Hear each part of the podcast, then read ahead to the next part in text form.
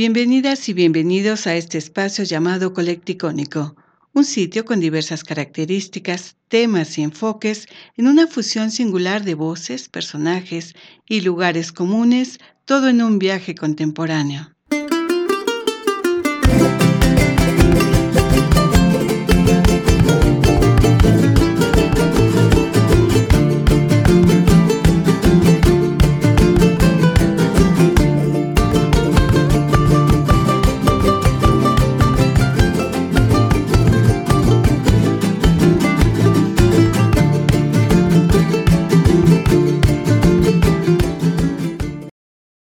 Tema Volcanes de México, parte 2.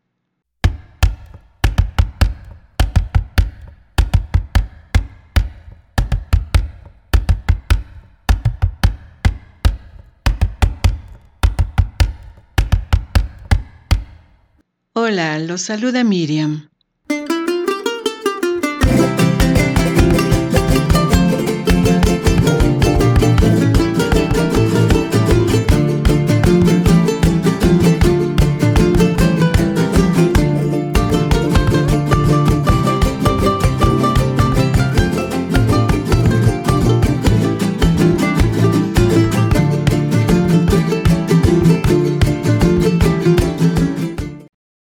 El simbolismo de los volcanes en México permite estudiar la cosmovisión a partir del entorno geográfico y aplicar un entorno histórico que reivindica los numerosos y sofisticados conocimientos y observaciones acerca de la naturaleza que desarrollaron los pueblos mesoamericanos.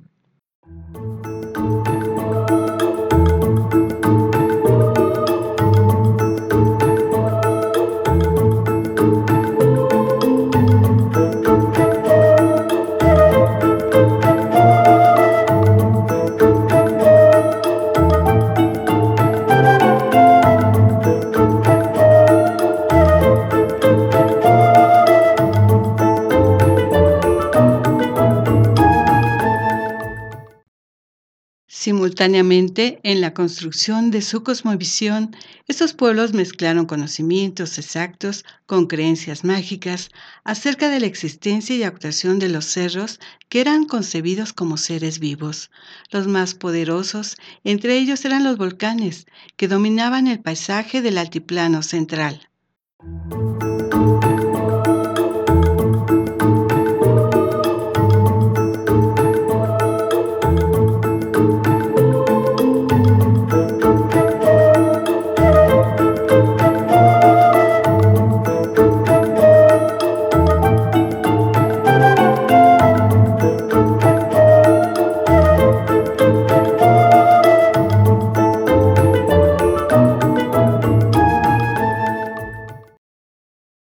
Esta reinterpretación simbólica del papel de los volcanes personificados se reflejan también las relaciones de poder que existían entre los diferentes grupos étnicos que habitaron el altiplano central en el posclásico, de modo que el papel ideológico de la religión prehispánica se manifestó igualmente en las conquistas del Estado mexica.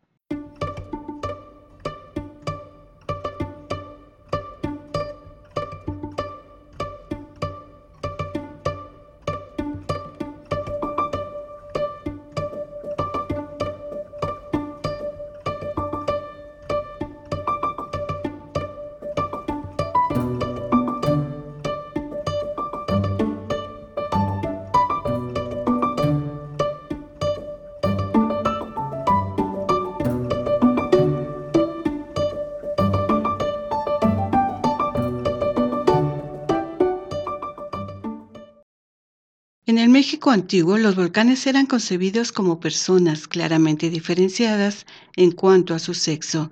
Eran hombres o mujeres. A los conos volcánicos se les atribuía el género masculino. Popocatépetl, el Cerro Quemía, el Pico de Orizaba, Poyoautecatl, el habitante de la neblina de humo, Ocitlaltépetl, Cerro de la Estrella. Por otra parte, la Iztaccíhuatl, la mujer blanca, y la Malinche o Matlacuelle, la de la falda azul verde, ambas con su ancho perfil, tenían un carácter femenino de mujeres seductoras que sucumben ante el poder del Popocatépetl.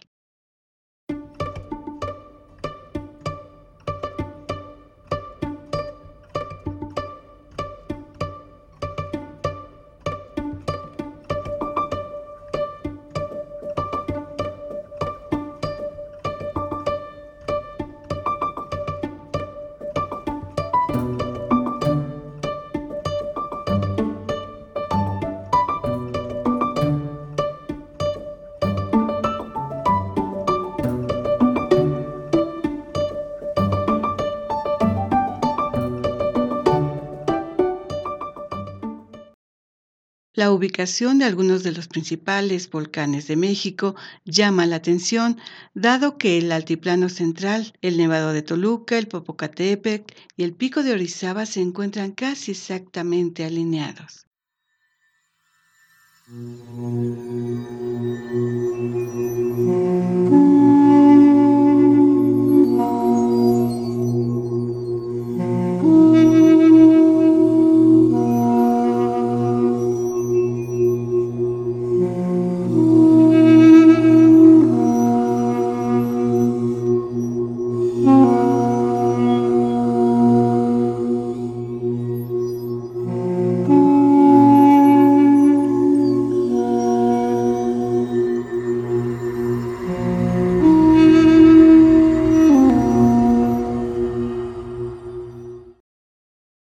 Grandes volcanes del centro de México, el Popocatépetl y el Iztaccíhuatl, han ejercido desde tiempos inmemoriales un influjo no solo sobre quienes habitan en la región, sino sobre los que llegan a ella.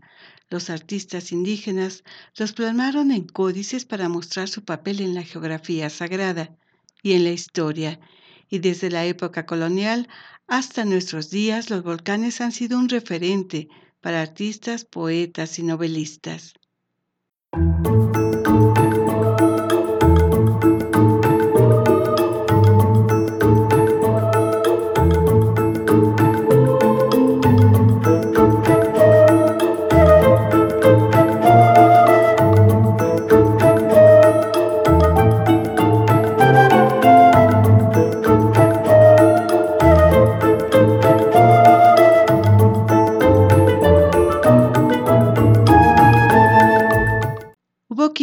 dedicaron su vida, como el doctor Atl, quienes recogieron las leyendas que les atribuyen un talante humano a las montañas, quienes los retrataron con fidelidad, quienes los interpretaron, quienes alimentaron su inspiración al tenerlos a la vista y los hicieron marco de relatos y poemas.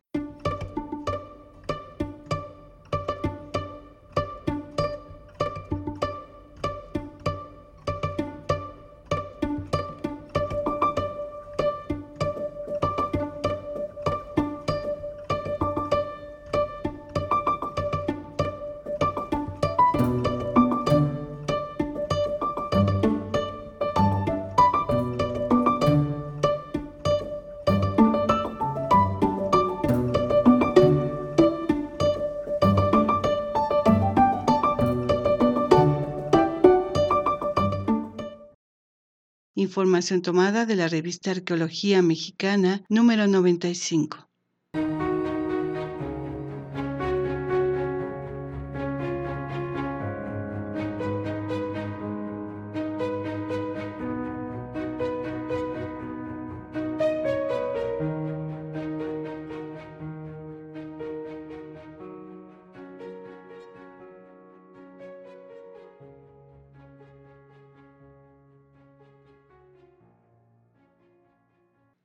Nos despedimos y los invitamos para que escuchen el siguiente colecticónico.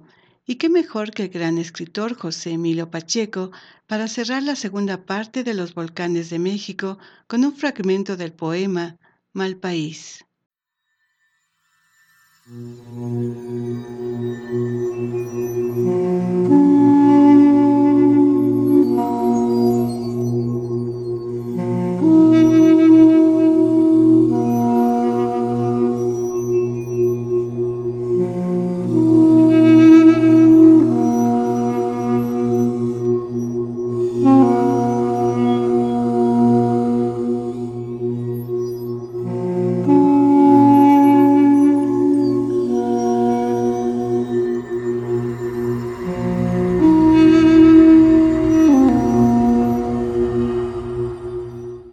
Ayer el aire se limpió de pronto y aparecieron las montañas, siglos sin verlas, demasiado tiempo, sin algo más que la conciencia de que están allí circundándonos. Caravana de nieve el Iztaccíhuatl, crisol del ave en la caverna del sueño, nuestro Popocatépetl.